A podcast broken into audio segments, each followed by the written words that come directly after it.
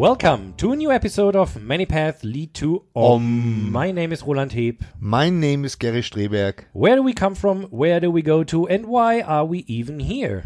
We ask the big questions, and of course, we don't have an answer. But we'll try anyway. Today, with our guest Daniel Pinchbeck, renowned author, thinker, speaker, filmmaker, and activist. And I'm sure I forgot a whole lot of other things. Uh, as this is usually a German language podcast, I quickly want to apologize to all our listeners who do not speak English. Please uh, wait, stand by for a second. Tut mir leid, dass wir heute Englisch äh, reden, aber wir versprechen euch, das nächste Mal gibt's wieder im verständlichen Alemannischen einen Podcast. Ja. Äh, heute aber, da unser Gast Amerikaner ist, auf Englisch. Aber vielleicht hört ihr trotzdem zu, äh, denn vielleicht könnt ihr ja viel besser Englisch, als ihr denkt und nehmt zumindest ein bisschen was mit. Genau. Um, und wie gesagt, next time it's German again. Okay, so we're back now in, in English land. Uh, so um, our guest today, Daniel Pinchbeck, most of you will probably know his name. He is uh, the writer and author of Breaking Open the Head, which was one of the seminal books about, I would say, the new wave or the third wave of psychedelics. I think it came out in 2002, in which he chronicled his uh, experiments with all kinds of uh, psychedelic substances, ayahuasca, ibogaine, DMT, DPT, whatever you name it, it's in there. Um, and uh, yeah, as I said, I think it was one of the first books that uh, kind of set the new wave of psychedelics in motion and uh, gave a lot of people uh, the inspiration to also try out some of these substances. Um, he uh, uh, wrote another book um, in 2006 called 2012: The Return of Quetzalcoatl. This book was more about uh, uh, the idea of prophecy and, and how does prophecy work, uh, where does prophecy come from, and um, of course it uh, talked also about the whole meme of the change that 2012 would probably bring, the Mayan prophecy, um, and all that stuff. Uh, he also contributed and edited books like Notes from the Edge Times, and uh, of course, now his newest book is How Soon Is Now, uh, and that is also out in Germany, and it's uh, it was published by the Scorpio Verlag, and in Germany it's called How Soon Is Now. Wie lange wollen wir noch warten? Ein Manifest gegen die Apokalypse. Uh, it has a subtitle. We talk about this later with Daniel.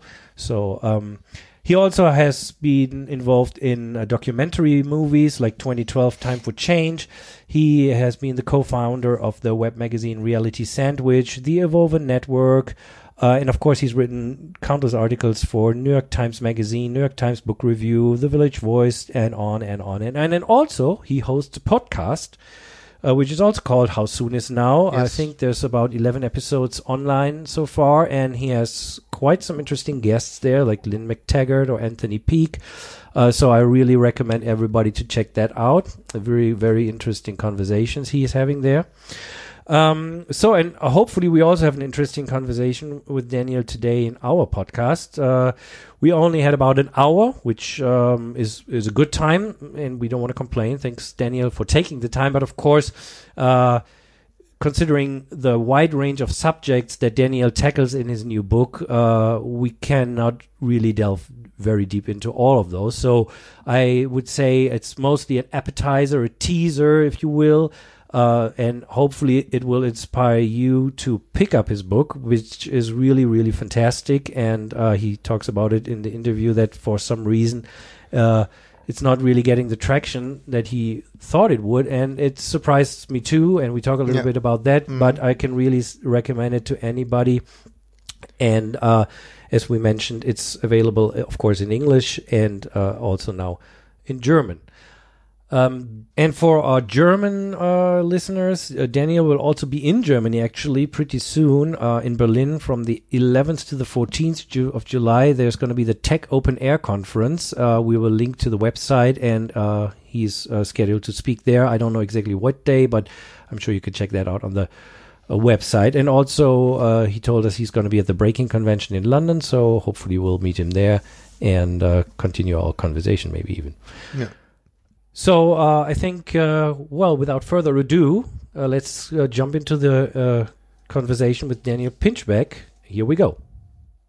So, hello, Daniel Pinchbeck. Uh, welcome to the show. Thank you so much for being here and taking the time to talk to us. Um, we have already introduced you, so I think uh, also I think most people will probably be uh, aware who you are.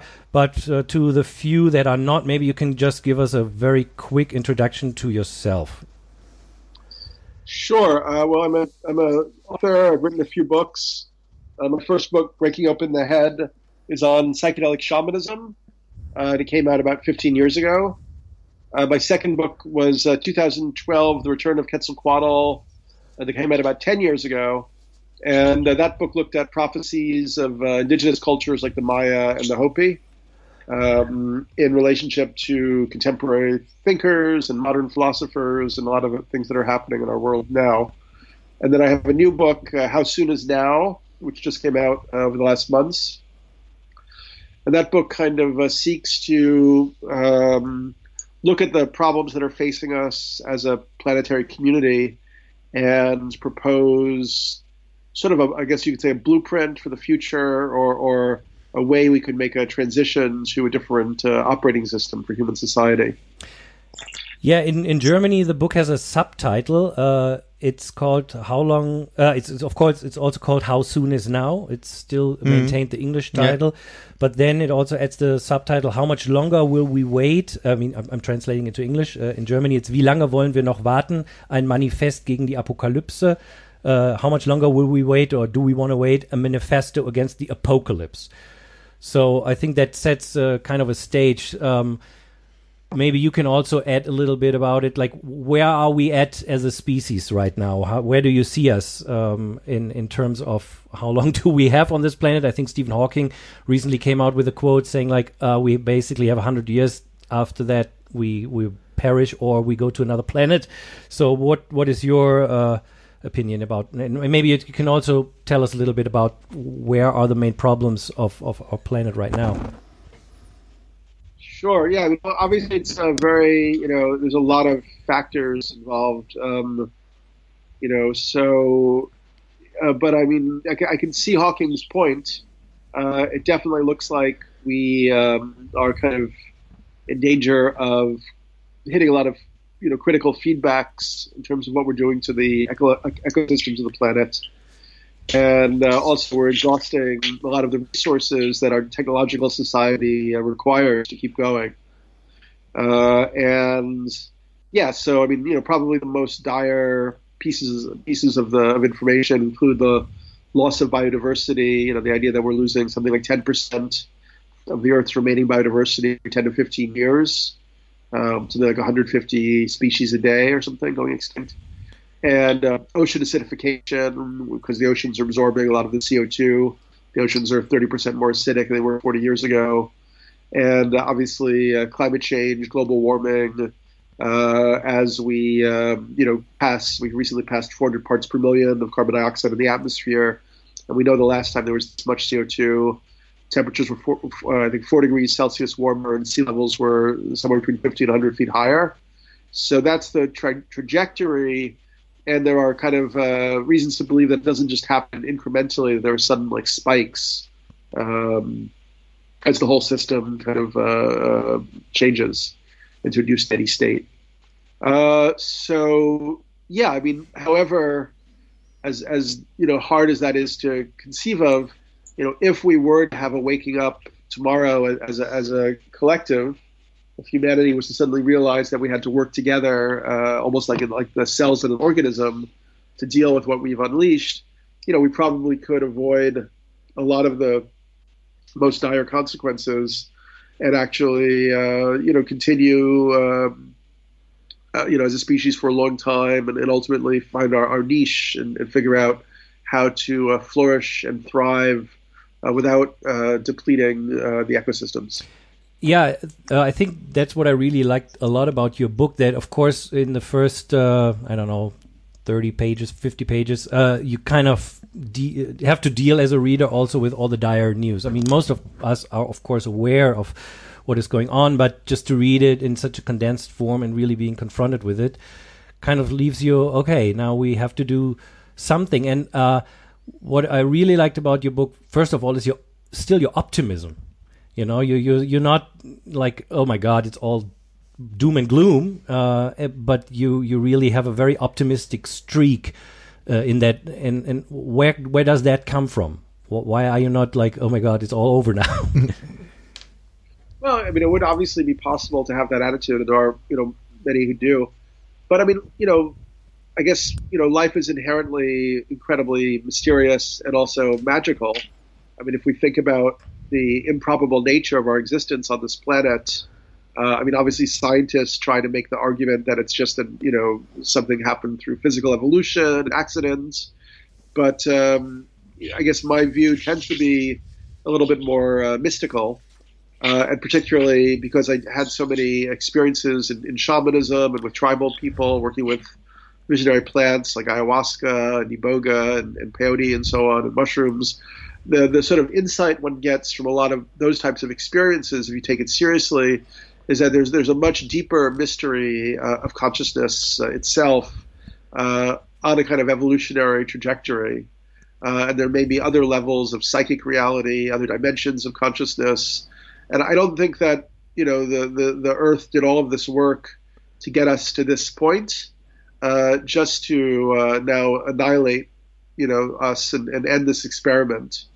Uh, so, you know, in some form, humanity is going to continue and evolve. And, um, you know, my hope and I guess the prayer of the book is that it could really be uh, something that, that, that, you know, th- through a kind of revolution that's um, empathic and, and, spiritual, it could become a mission for humanity to, uh, to, to make this evolution together uh, ra- rather than it requiring, you know, some type of horrible catastrophes, mass depopulations, nuclear wars, you know, and so on.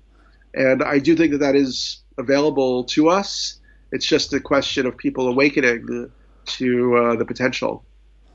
Yeah, maybe, maybe before we get to that in a more specific way, uh, we can talk about what actually happened. Why did we as a species get to this really dire point. I mean, I think that's connected, of course, to the to uh, mm. what can we do now.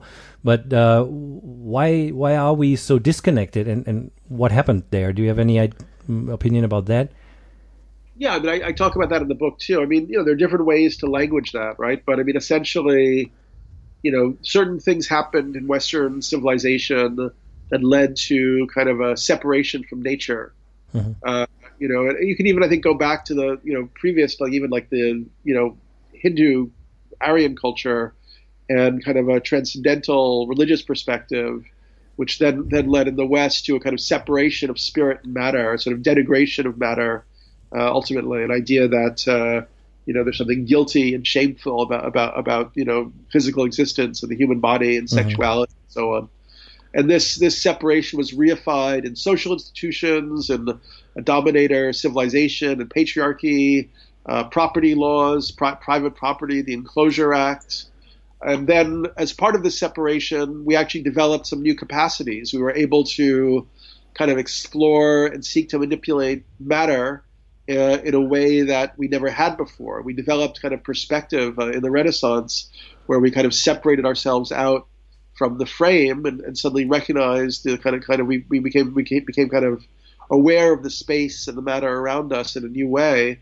And that allowed us to develop science and technology and engineering, which allowed us to manipulate uh, matter in, in more and more intensive ways. Uh, so that, that also be, that all became kind of like a self-propelling mechanism that led to the Industrial Revolution, to the post-industrial revolution, to global capitalism, to imperialism, you know, to a kind of uh, extraction-based, uh, exploitative-based economy, and to a mindset that ultimately led to a sense that uh, we're totally separate, that nature has no spirit, that there is no God, uh, and to our kind of modern nihilistic condition.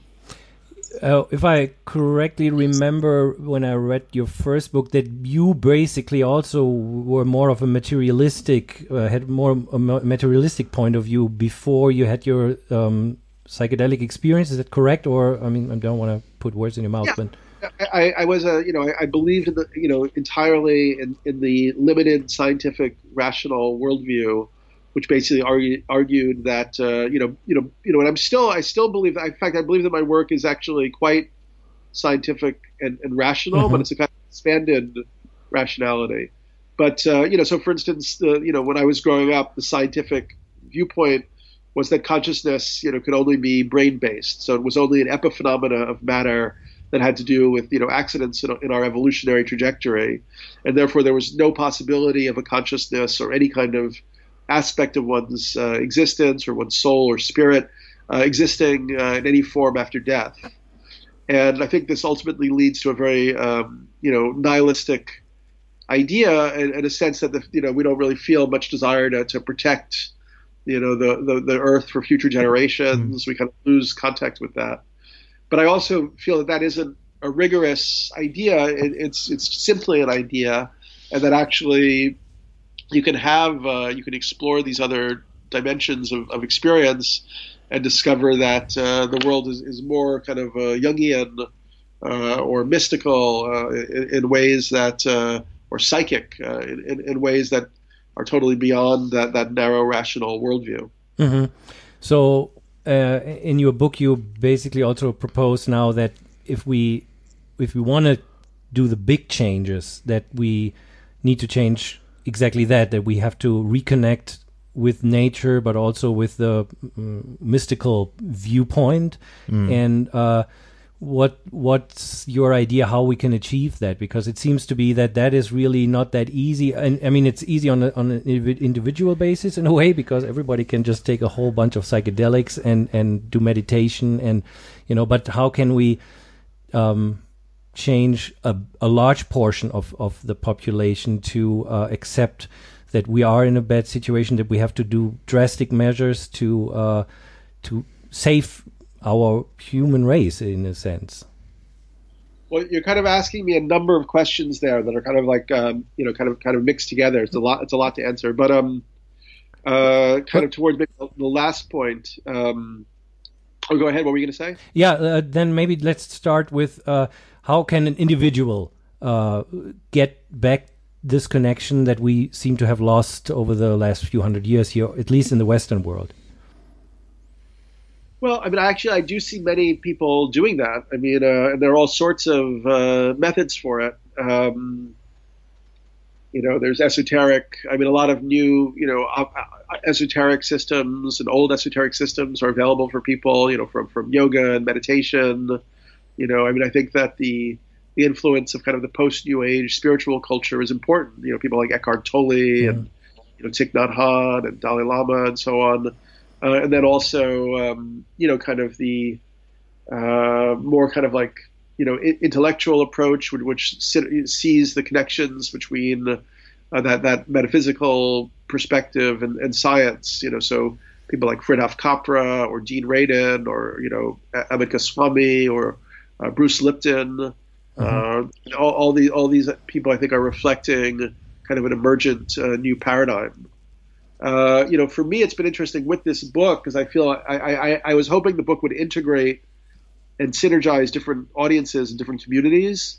But so far, it's almost seemed like the opposite. It seemed like the book is too mystical for kind of uh, people who are, are rational uh, or, or define themselves, you know, in a kind of mainstream rationality uh, way to, to even give it a look, mm-hmm.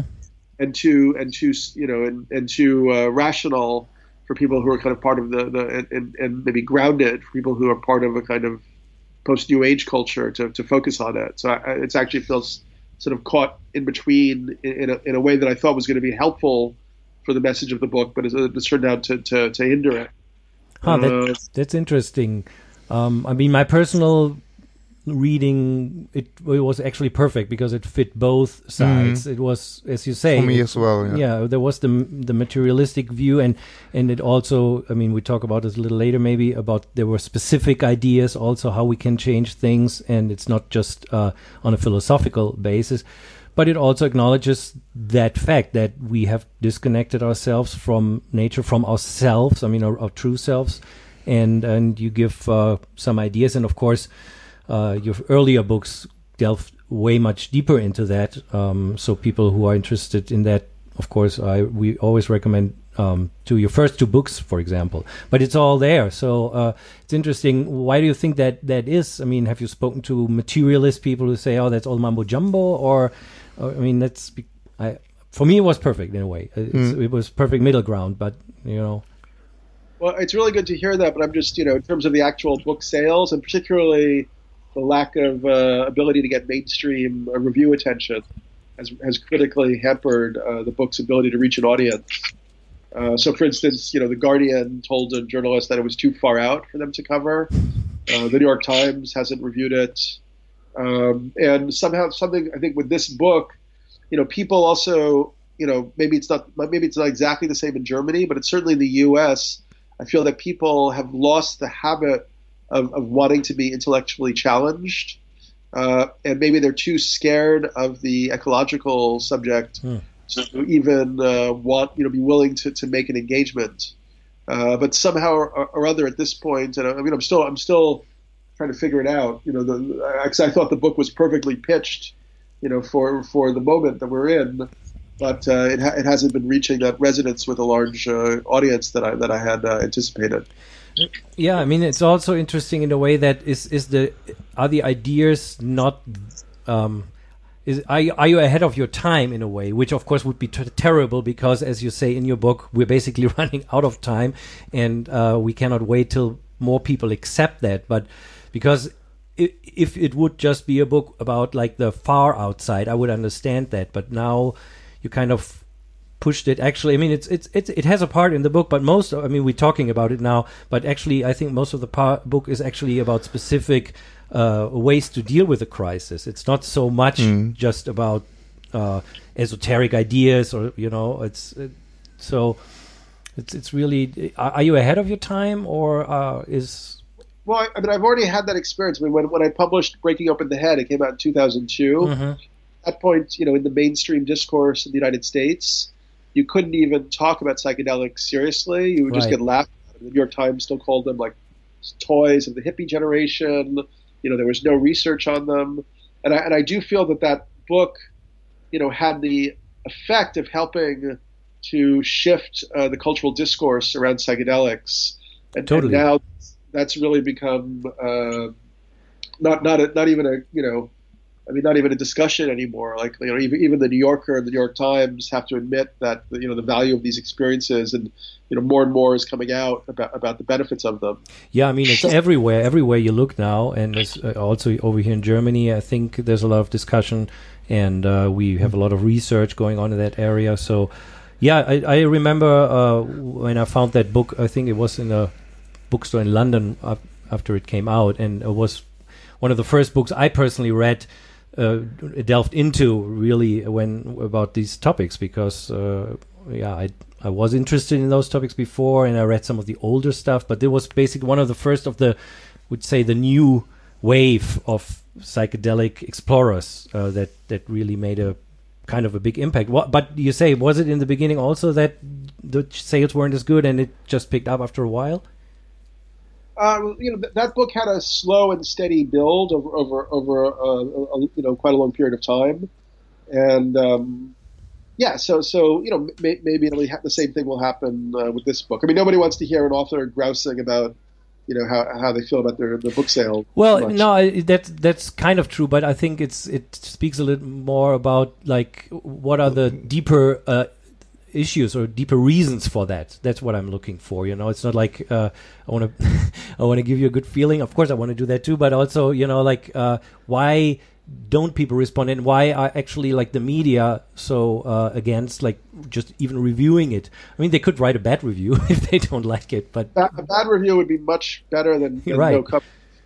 Uh, in fact, a friend of mine was telling me about this experiment where they, um, uh, you know, took these seeds. Oh, I think it was rice grains, had people either put like bad thoughts, uh, good thoughts, or just ignore them, you know, into the rice grains. And the ones that were ignored, you know, really withered. And the ones that were, uh, even the ones that had bad thoughts into them, did better. You know. Yeah, what So- what so they I say, bad publicity is better than good publicity, uh, better than no publicity. That's why I'm saying. you know, anyway, I, you know, Yeah. I can't explain. It may just take a while. Uh, I do think it's ahead of its time, and now I have to figure out other ways to get you know the the ideas into the culture.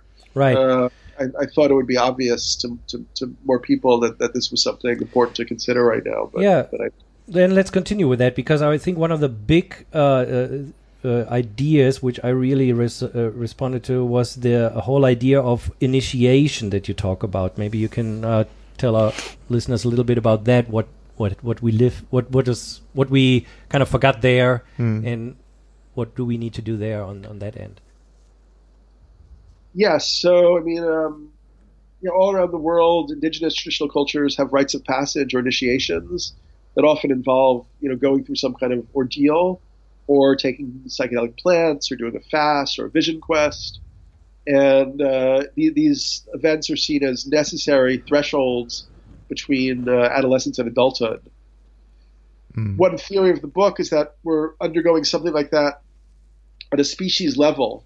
Um, because now our global postmodern civilization has done away with these rites of passage, Mhm. people don't really reach a state of adult maturity where they're able to take take become aware of themselves as a sort of an aspect of, of the greater whole, and uh, also recognize that there are you know other uh, stories that it isn't just about their own little individual ego. That, there, that there's you know the, the earth as an entity and, and, and their soul having continuity and so on. So I feel without that, people are just trapped into an immature state. And in a way, like Trump is the, the perfect uh, collective projection of this kind of ego based, narcissistic, uninitiated society that uh, seems to be yeah, pushing towards its own apotheosis through destruction at this point. Yeah, right. That's that's really interesting that that guy happened right now at this point in history, and uh, yeah. Uh, so so uh, are there any ideas about initiation in in our society? I mean, how can we get that back? Because I think I I, I think you really hit a very good point there when. Uh, I when I look at myself, when I look at my friends, and also when I look at my kid, I mean, you you see that they are kind of looking also to get some kind of initiation. Uh, Kind of people really want it, but they don't know actu- actually what they want, and the society doesn't offer them basically any any way to do it. Yeah, well, you know, it's, it, you know, it's apparently biologically hardwired into us to seek these kind of uh, transcendent, transpersonal experiences, and if we can't do it in a, in a creative and positive way with the guidance of elders, you know, and, and you know, some kind of process that, that actually brings light to the world, then then it can go dark, and you can have initiation through war or initiation through uh, you know catastrophe. Uh, and you know, I guess what I'm proposing in the book is if we become consciously aware that this is playing out, uh, then we can see the the you know the global crisis we're facing. We can take it as take it on as as our kind of uh, personal and collective initiation or rite of passage, and we can say by rising to this occasion, you know, giving up maybe certain types of short-term benefits that society provides. If you use your talents and your skills to sell shitty products or you know market you know things that don't really need to exist uh, and instead say no I'm, I'm not going to do that. I'll take the more difficult path the initiation path and um, see what I can do with my with my talents and my skills you know for for the the, the community of life uh, if enough people made that type of commitment then, then we might make a big step in that direction That yeah, that's a good point. You also, I think, another point we you talked about Joseph Chilton Pearce. Uh, just to go back a little bit to the kind of biological uh, need for initiation. Um, can you talk about that a little bit? Uh, yeah, he wrote a great book called The Biology of Transcendence. Right. And he basically argues, as I said, that, that initiation, the, the need for some type of initiation is hardwired into us, that it may almost have like a neurophysiological basis, that, like, you know, the, the, the most recent part of our brain, the part that makes us human, I guess, is like the prefrontal cortex, which develops kind of our ability to process symbols, to think abstractly, but also gives us a very strong and separate sense of ego identity, of self and um, without without a initiation, without a transpersonal breakthrough, it's almost like we're trapped. We're walled into that uh, sense of self, which is you know definitely what I felt uh, before before I discovered psychedelics. And um, you know, not that it heals everything to have those those experiences, and, and in fact, you know, the, it can even maybe cause problems at times. But um, you know, by having that that transpersonal reckoning uh, you you you know you kind of rewire yourself you know so so um, so yeah that's his theory and I like it a lot Yeah, I, I love this guy. He's, he's really, really great.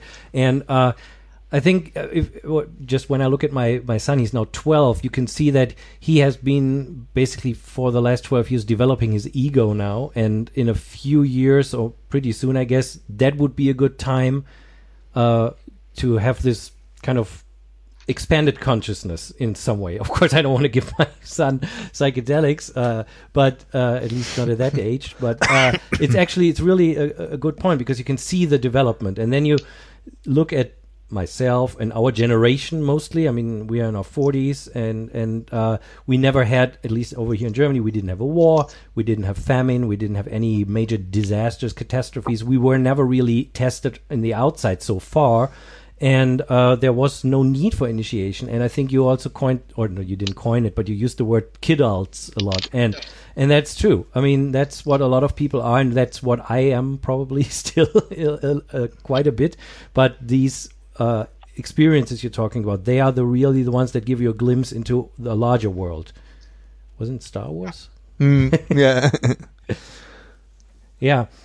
Well, it's feeling very Star Wars these days. Um, you know, uh, Trump's uh, chief strategist Bannon has actually compared himself to Darth Vader favorably. Right? Isn't that weird?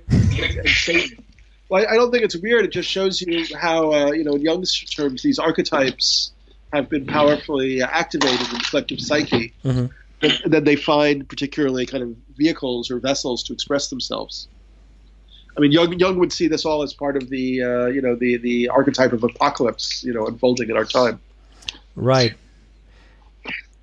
So um, maybe maybe we can go to more like specific ideas. I think uh, that's what I, I, I like too. That you really give a few, or actually quite a few, ideas what we can all do. I mean, I think that's very important to, to ask the question: What can I do? Uh, uh, and also, what can we do in, in smaller groups or a bigger collective? And then, of course, we have to talk: How do we get people to do that? Because I think one of some of your ideas. Uh, as as sensible as they are, sound like they are pretty hard to have people convince to do them. Um, maybe you can talk a little bit about those. Sure. I mean, I, you know, I, I sort of, you know, to, to, for ease of understanding, I sort of separated it into three big areas. And those three big areas are the technical infrastructure aspects, kind of the social system aspects, and then kind of the area of like consciousness, uh, which is shaped by like culture and media and education and ideology and religion and so on. And on the technical side, you know, the main areas that I discuss in the book, although there are a couple of others that I didn't really go into, are kind of energy uh, infrastructure, farming, agriculture, and uh, industry. I say the three big areas. And um, you know, with energy, we know we need to shift to renewables. I know Germany is kind of you know doing that to some extent, mm-hmm. uh, but um, you know, even the, the, the Paris Accord, you know, is, is you know asks for a much smaller level of transformation than we actually need. Uh, and you know, if we really were to think about it, you know, we, we could shift to renewable energy infrastructure very quickly if it wasn't for the uh, political and economic uh, impediments. Mm-hmm. There's nothing stopping us from retooling uh, factories and retraining people to put in the solar panels. And we have plenty of people around, and we have the materials and, and, and, and the blueprints. Uh, so the obstruction is somewhere else. And uh, if we look at the past, there are times when humanity, you know, human societies have rallied uh, to do something rapidly. Uh, so, for instance, after the uh, Pearl Harbor bombing of the Second World War, uh, the U.S., you know, changed all of its factories in a few months to wartime production. Uh, didn't let people get new cars and so on until the war was over. And they taxed the wealthy members of the population at something like 94 percent, and used all of those resources to bring about this change and something like that is really what we need right now because what we're facing ecologically, uh, you know, could could could be incredibly drastic if we don't if we don't address it.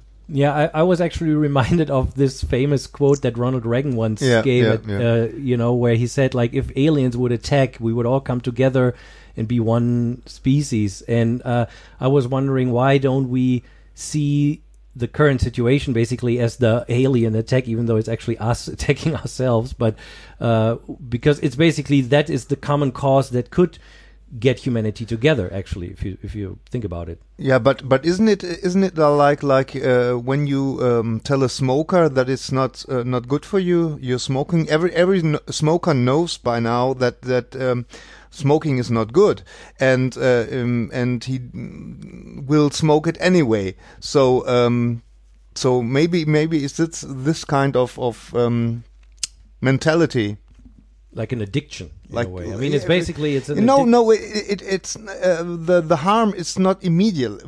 We we live in germany so we have yes we have some storms or some some heavy rain or but but no earthquakes no no uh, uh, um, um, um, stuff uh, uh, like like uh, for instance in, in in the us so so we are safe most of uh, of our society Yeah, I don't know. Does it have to get worse? yeah Uh, it looks like it has to get worse.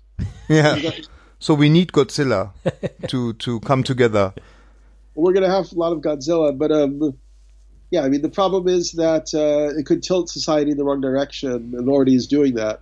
So, for instance, I see this this movement of authoritarian regression that we're seeing is already very much about uh, climate change and resource depletion. Mm. You know, so like the you know one of the main reasons for the refugees in Syria and the war there are the droughts, which are climate change Right. caused. Those big refugee populations led to Brexit. So you know, and, and in a sense, also led to Trump because now there's so much fear of uh, immigration and refugees and terrorists and so on. So so the whole thing is is sort of you know tightening up and moving in the wrong direction because you know we may have millions of refugees now. We may have tens of millions or hundreds of millions ten years from now, Right. and uh, we should be we should be really thinking about the type of systemic uh, redesign that we need on all levels to to deal with this, this the, the, the changes that are going to be happening. Yeah, I mean, but but why why is this not the big thing? Like, in why isn't that on the news every day? I mean, if it it's it's such a big thing as you just said, because we had this uh, whole refugee crisis in in Germany a year ago. We we had uh, over a million people coming in, and uh, I think it it went kind of well. But of course, we also had a rise in, in right wing uh, thought and, and, and right wing parties gaining uh, strength. And as you just said, it's going to there are going to be way more f- refugees coming in, in the next few years. So, uh, and that's just one aspect. I mean, of course, there's also the uh, ecological crisis and, and also actually the financial crisis, which only a f- very few people actually uh, gain from. And so, you know, it's such an imminent danger. Why don't we just sit around and, and, and, and do we have it on the news all day, every day? Uh, well, I mean, we're not trained to be uh, systemic and comprehensive design design thinkers in, in this in our, in our current paradigm. And for most for most part, people are rewarded have been rewarded by uh, doing you know more short term uh, narrow thinking, and that type of thinking is is reinforced in closed loops by the whole media system, Mhm. you know, which tells you to be scared of something happening, you know, the, the next bomb or the next this or the next that or whatever, but but doesn't really give us a systemic model for the things that are happening on a deep level and the type of changes that, that need to happen. And you know, it also it also feeds into you know hu- humanity's you know more like uh, lower chakra you know impulses. You know, Right. like uh, but most people just want to be comfortable immediately. They don't want to think about too much. They want to be allowed to sleep. Uh, and um, you know, we're we're going to be sort of thrown into a circumstance uh, where that's that's really not going to be possible anymore. I mean, it's it's very similar to any individual. I mean, Gary just mentioned the smoking problem, and I think that's uh, with all changes inside yourself. I mean, uh, I personally would probably avoid all changes as much as I can, and only change when it's really necessary.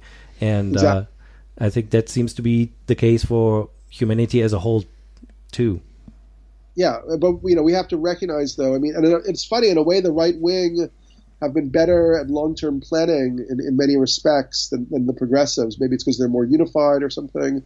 I mean, one of the things that really uh, instigated me to write this book was learning about the neoliberal economists and, and, and Milton Friedman, uh, who um, recognized you know they didn't like uh, the liberalization of society, the deeper equalization of wealth, the stronger middle class. You know that was leading to protests and people thinking for themselves. and so on. And so they wanted to go back to more like oligarchy and privatization, but they realized that their ideas were not popular yet. So they actually waited like 10, 15 years and they built up a sort of infrastructure of think tanks and research institutes and, you know, kind of uh, magazines.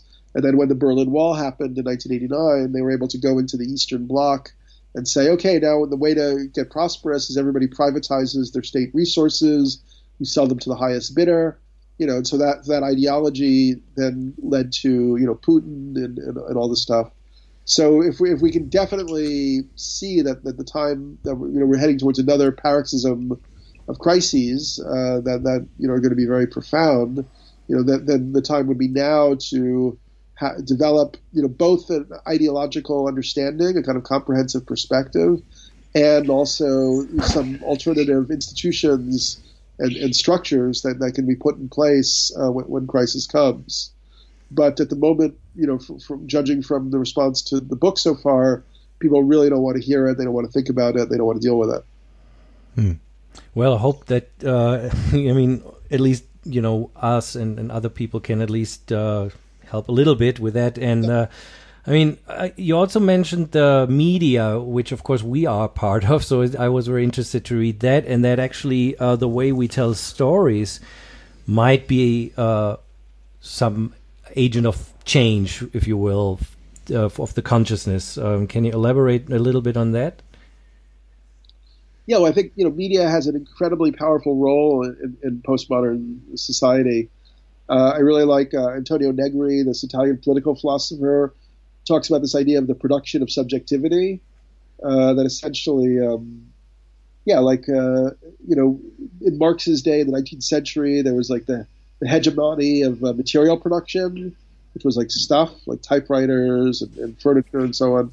And now we have this sort of hegemony of immaterial production, which is things like Facebook and Uber and you know systems for for creating effective relationships between people platforms that mediate uh, relationships and so on. But what's really being constructed through this sort of media and, and, networking and all that stuff is subjectivity itself, and it's being given a certain focus in a certain direction. So I find that very exciting because, in theory, uh, we could also produce quite quickly a different kind of subjectivity, a more engaged subjectivity, uh, you know, where where it becomes kind of hip and exciting to you know, understand your relationship to the local ecology, to build uh, multi generational communities, to scale down consumption, to think about new paradigms like kind of uh, degrowth or new ways to, to manage uh, resources or create zero waste uh, systems. Uh, it's just a question of what the media is constantly telling people to do and glamorizing. Right, like change the story, basically. And and also I think in in fiction, I think it's uh, we were talking the other day like where is Star Trek when you need it in a way. I mean, not I mean I like the new movies, but if you think about how the old show basically presented a, a future where people seem to have uh, gone beyond our current crisis and have solved it in with a communal effort and now work together for peace, and that was in my youth an example and these days, it seems like, uh, especially um, all young adult craze is always very dystopian in its uh, in its content, and um, I'm kind of wondering, is that also maybe a part of why there's so much nihilism still in in so many people? Yeah, I mean, you know, we're, we're clearly at the, um, you know, we're at a, we're at a point in the sort of archetypal process. I mean, I really like, you know, the work of Stan Grof. Mm-hmm. Uh, and um, you know like he looks at the birthing process as this kind of archetype where there's different stages in it. And we're kind of in like the, the dark tunnel stage where you're, oh, you're yeah. going canal. There feels like there's no way out and everything is just closing in on you. And uh, you know all of our, our, our media which which is part of a projection of the collective psyche in a sense is kind of reinforcing that uh, that idea you know so basically, now we kind of have to help the birthing and and uh, open up, and so that we can see the light, so that people can actually work towards that, in a way. Exactly. Yeah. No, that's that's a good good way. Um, so, but now, just go back a little bit to is is it actually possible to wake up everyone? I mean, uh, few people listen to this podcast, few people read your book, uh, you know, there's certainly an amount of uh, people who are trying to wake up. Let's put it like that, and and some are more and some are less. And is that enough, or is there actually something which will help everyone to get that? Is there is there a possibility? Because it seems like it's. I mean, there's billions of people on this planet who probably don't are not interested in any of the stuff we're talking about right now. Uh, yeah, well, I mean, you know, I, I think there's a you know a, a differentiation of function in uh, in, the, in the human species. You know, it's almost kind of like uh, you know people have different tendencies and traits and roles. So you know, not everybody has to wake up, but everybody could you know would, would be this you know would be able to exist in, in a culture that was based on uh, like regenerative principles, and they could they could be you know made part of that culture um, you know, just just because the, the, the, the sort of framing has shifted. Um, so, for instance, like, you know, if you're a Catholic, uh, you know, the, Pope Francis issued this, uh, you know, this, this, this, essay, "Care for Our Common Home," mm-hmm. where he basically argued that you know, intrinsic to Catholicism should be an ecological imperative, uh, where uh, you know we take care of the environment and wealthy people should see that they should sacrifice some of their wealth to contribute to the common good and so on. Now, if that you know is is something that becomes part of Catholic doctrine, you know, you have an infrastructure of Catholic uh, churches and, and, schools. You know, that could that there could be a billion people around the world who are being trained in principles that accord with caring for our common home and those would include like bio, bioremediation and permaculture, renewable energy, and so on. Uh, so, you know, ju- just based on the on their own embed, embedded, embeddedness in that Catholic ideology, they could be they could be uh, you know uh, helps to make that type of shift. Right. And also, I think you mentioned the the uh, whole idea of the tipping point, the the Sheldrake's idea of like the hundredth monkey stuff like that, and uh, that could also maybe happen. We don't know, but uh, there's a chance that.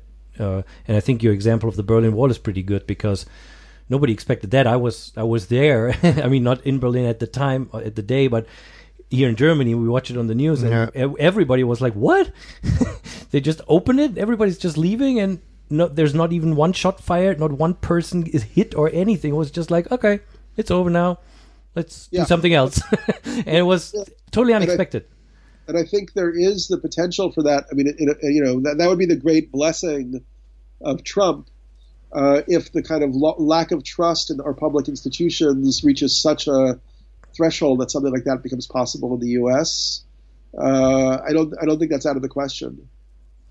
No, I think there's a lot of activity and activism going on now. I mean, I've, I have a few friends in, in the states, and they're uh, super active right now on all kind of fronts uh, because now there's. I mean, they've been active before, but I'm sure there's a lot of people who've been like just watching TV, and, and now they are okay. We have to go out of the streets. We have to organize. We have to whatever it takes to change this because this guy cannot be in office any longer. I mean, just today was, I mean, we don't have to go into details, but it's he's such an insane guy.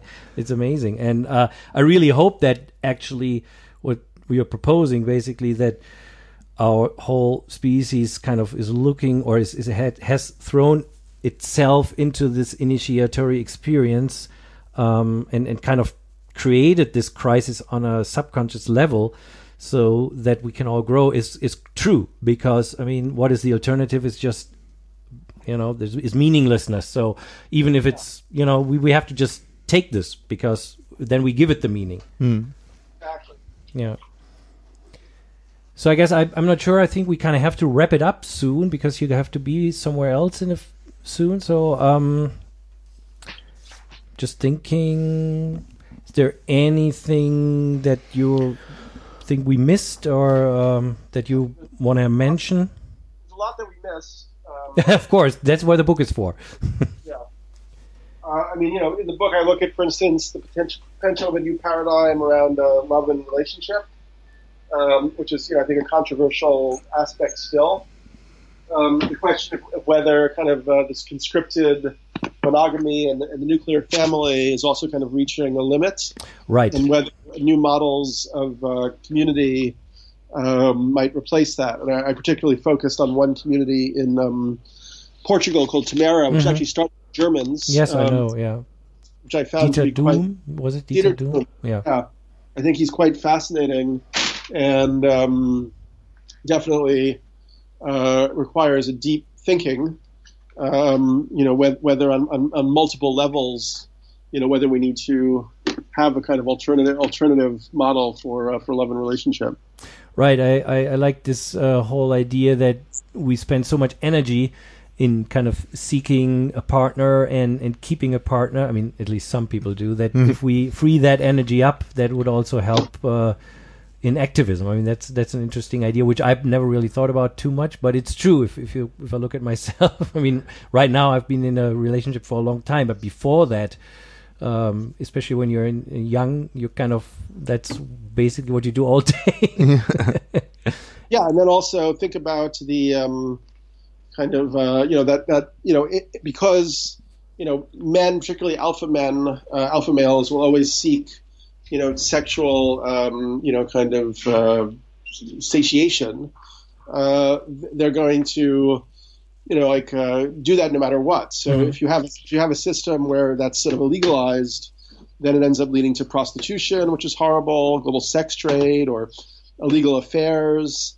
You know, and then you know, in, in I mean, in the U.S., we've had this kind of absurd kind of parade of um, political figures being disgraced because of their sexual exploits, and it was really it's like a, it was like a sub theme of the last election, whether it was Trump and right. his you know grabbing the pussy or Bill Clinton and his philandering, or Andrew Weiner and his sexting, and now Bill O'Reilly, who was you know the the head mm-hmm. Republican dude, you know, busted for you know sexual harassment. Roger Ailes busted for sexual. harassment. the list goes it's endless. Yes, and so much energy gets consumed, um, you know, in the public sphere by the, by these by these by these things, which are really, you know, the, the hypocrisy is just there because we're, we're, we're trying to force people to act against their nature and and we're and we're not we're not thinking about the design of our society as a whole. You know, to, to allow for people to satisfy you know these these these these, these needs in, in a healthier way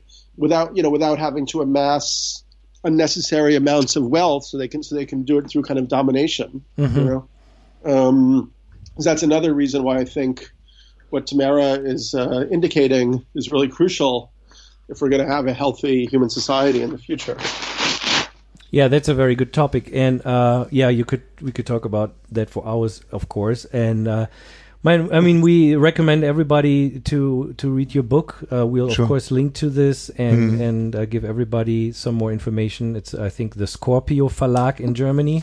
Thank you so much. I really appreciate you uh, having the interest and taking the time, and happy to talk with you further at some other point. Where are you guys based? Uh, we're actually in the Ruhrgebiet. We're in Dortmund, close to Cologne. Close to Düsseldorf. Düsseldorf. That's where we are. But uh, I have an office in Berlin. We are there quite often. And and maybe you can. Uh, do you know more about your speaking engagement that we can tell our listeners? Yes, uh, yes, yes. I'm speaking in Berlin at this thing. I think it's called Open Air Tech Conference. Okay. Uh, in like mid July, like July 14th to 16th. I'm not sure which date exactly. Hmm. Yeah, that's great. I mean, you've the thing is, uh, we just missed you in Berlin. You've been in Berlin a few months, like two months back, was it, or something? Yeah. Uh, and and I just found out the day. Actually, I went to Berlin on that day, and I saw it on my somewhere on the web and I said, "Oh, whoa, he's in Berlin," but I couldn't make it that day. Oh. So uh, uh, maybe was... maybe catch me in July if you can. Yeah, we'll we'll see. Uh, are you at the Breaking Convention by any chance? I'm going to be at Breaking Convention too. Yeah. Oh, then we might be meeting yeah. there because we're going to be there as well. So all right, cool. Uh, that sounds great. Okay, so Daniel, thank you so much, uh, and we'll leave you now to the rest of your day. It's morning in New York. It's afternoon here. Thank you. And good luck, and see you soon. Bye bye. Ciao. Bye. Thanks, Daniel, uh, uh, for a really great uh, conversation. It mm. was short. Yeah. Unfortunately, an hour is just way too short for all these for topics. This. Yes, yes, for this topic. Uh, but as we said in the beginning, it's uh, hopefully inspires you to check out his book, where he, of course, elaborates on all the themes we just touched on, uh, and also some we didn't even get to because it's just way, way too much stuff in there. Um, I also recommend his older books, especially if you are interested in the psychedelic experience. I think he really uh, gives some really interesting has some really interesting ideas in there, and it's it's they're all written very um, on a very personal uh, from a very personal perspective. So you really can delve into his mind, and uh, you are with him on his journeys in this world and the other world, and uh, they're both very interesting. And as we said, also check out his podcast if you're interested in all these ideas. Um, if you're interested in our podcast, it's called Viele Wege führen nach Om in Germany. It's a very difficult title, but uh, maybe you'll find it uh, if you if you Google us, uh, and you probably see now the title on your iPhone or iPod if you found this podcast when you while you were searching for Daniel Pinchbeck. We also have other English speaking guests. Most of the time, the podcast is in German, but uh, once in a while we have guests uh, that might be interesting From abroad. from abroad, right? Yeah. So uh, for our German audience, of course, you know where to find us. Viele Wege führen nach om.com and on Facebook, Viele Wege führen nach om. And we're also on Patreon. So if anybody wants to help us out with a few bucks, then just go to Patreon and uh, look for Viele We have to say a very, very big thank you to Frank Nette and Jens Haselhoff, who are our news sponsors. Thank you so much for helping us out. Uh, it's very much appreciated. And um, Twitter, VWFNO, uh, you can find us. Uh, you can send me an email, roland at uh, mondo23.com. Uh, So whenever you have a comment or an idea, or of course, we also appreciate you writing a review on iTunes. Or maybe some some tips on on future guests. That English, would be English- appreciated. Yeah, English Yeah. spoken. Yeah, we can only speak English uh, Yeah. and German. So sorry for French, Japanese, or Swahili guests. I kind of uh, can help there. Yeah. Anyway, so yeah, I think that should be it for now. And uh, thank you so much for listening. I hope you enjoyed it. We enjoyed it, and uh, we always say uh, peace be upon you. of course, we say that in Germany usually. Ja, ja. Friede sei mit euch. ja äh, alles Gute auch beruflich Namaste. und tschüss. Tschüss.